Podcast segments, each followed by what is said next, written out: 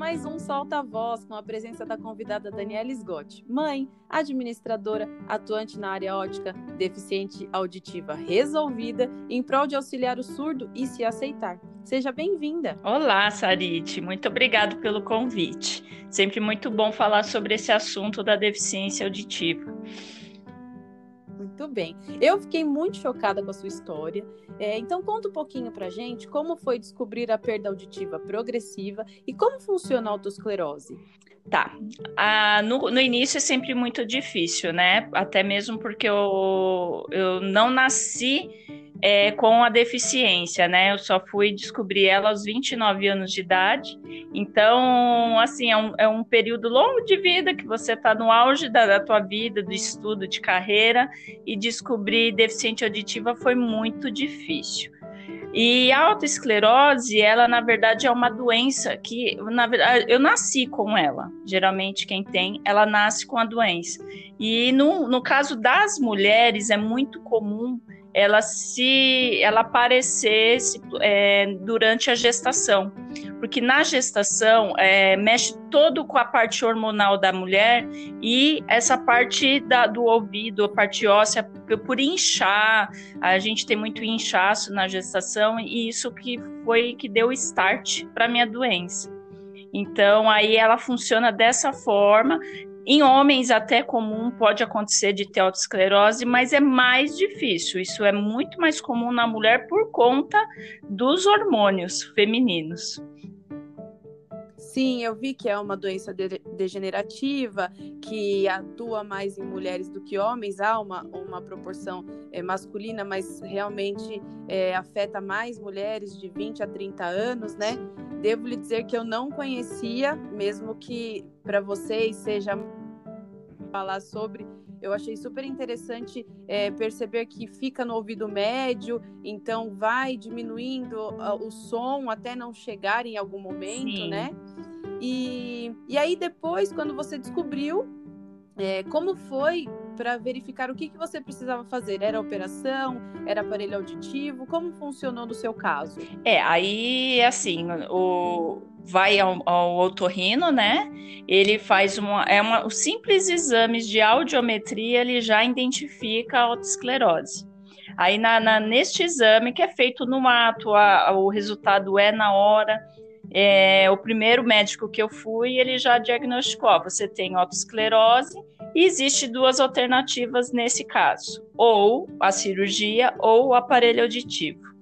A cirurgia, o que, que ela é? Ela, ela é, é uma, uma prótese que se coloca. Ela tira toda essa parte óssea pequenininha, que é o estribo, a bigorna, que faz toda uma função de emitir o som até chegar no cérebro. Ele é na cirurgia é retirada essa parte e colocado é no material de teflon. Então, e eu tinha muito medo da questão da cirurgia, né? Porque eu achava tão. Apesar de, de, de não ser tão invasiva a cirurgia, mas é um procedimento. Então, eu muito nova tinha medo disso, e o aparelho auditivo, nossa, eu, ti, eu tinha um preconceito horroroso. Pra, na, a gente é educado que, ah, velho que é surdo, velho que usa aparelho auditivo, e eu tinha isso. Então, aí onde eu levei, eu fui em vários médicos para se ter uma outra alternativa que não fosse só essas duas. E assim, era unânime, não tem outra alternativa, não existe. Eu tive até uhum. um episódio no meio disso, de um médico que eu cheguei já falando assim: é, eu não vou usar aparelho auditivo e eu não quero fazer a cirurgia. Aí ele olhou para mim, falou, hum. pegou o receituário dele, prescreveu um remédio e falou assim: "Olha, toma este remédio". Aí eu falei, aí eu, nossa, foi uma alegria enorme na minha cabeça. Eu fiquei eufórica. Eu falei: "Sério, doutor, tem um remédio para que eu possa resolver meu problema?" Ele falou, ele, o que, que é esse hum. remédio? Aí ele falou assim: esse remédio é é um passiflora comum. Se você não quer fazer cirurgia, se você não quer usar o aparelho, tome esse aqui pelo menos, que aí você vai perdendo audição, mas você não fica tão nervosa com a situação. Ele foi até irônico. Aí eu queria matar uhum. ele no momento e fui embora, né? Aí foi onde eu fui caindo a minha ficha. preciso resolver isso. Uhum. E você, como é, agora você já tem um tempo é, com a doença, entendendo como funcionou, passou por vários processos. Se você pudesse voltar aos seus 29 anos, Sim. quando você descobriu a autoesclerose, qual conselho você se daria? Ah, lá atrás eu já teria usado o aparelho auditivo. E porque a cirurgia, é, como eu já fiz duas vezes e eu não tive sucesso. Então, por conta disso, eu já teria, eu não teria nem é, seguido com a cirurgia. Eu teria usado o aparelho auditivo, ia estar tá me atendendo desde então e eu não teria perdido tanto, porque a cirurgia, na verdade, até me prejudicou no meio do caminho. Ela não teve sucesso. Por isso eu parti hoje tá. pro aparelho, né? Que é a única, é uma alternativa uhum. mais correta. Entendi. E você sofreu algum tipo de preconceito em algum momento, é, até no entendimento da doença, ou um pouco depois que você soube, mas ainda não tinha assumido que ia colocar o aparelho auditivo? É, isso te impactou diretamente no dia a dia, de alguma forma? Sim. E assim, hoje, vendo também, fazendo análise lá atrás e de agora, do meu entendimento com a, com a, com a deficiência, eu sofri um preconceito mas por acho que uma, uma resistência minha também. Eu já era do comércio, eu fazia atendimento direto ao público em balcão na ótica, né? E com essa minha resistência de não fazer, que eu fiquei um período de para decidir de não fazer cirurgia, de não utilizar o aparelho auditivo, foi ficando muito complicado a minha relação social com as pessoas.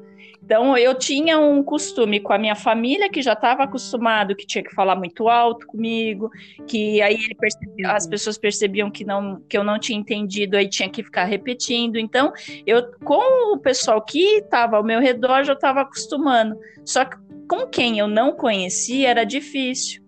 Então, no balcão de atendimento, eu solicitava para as pessoas: ah, fala um pouquinho mais alto, que eu, eu tenho uma deficiência, não estou conseguindo te ouvir. E as pessoas não queriam falar comigo, elas não queriam ter esse trabalho de ficar repetindo e que ia ser complicado de estar tá falando comigo, aí sempre me deixavam de lado quando percebia essa situação. Aí foi onde eu uhum. meio que eu não queria mais ir trabalhar, eu não queria mais ter contato social com as pessoas, eu tinha pânico de ir em lugar que tivesse mais de uma pessoa falando e, e eu não ia estar tá ouvindo nada, eu não ia conseguir me relacionar naquele ambiente.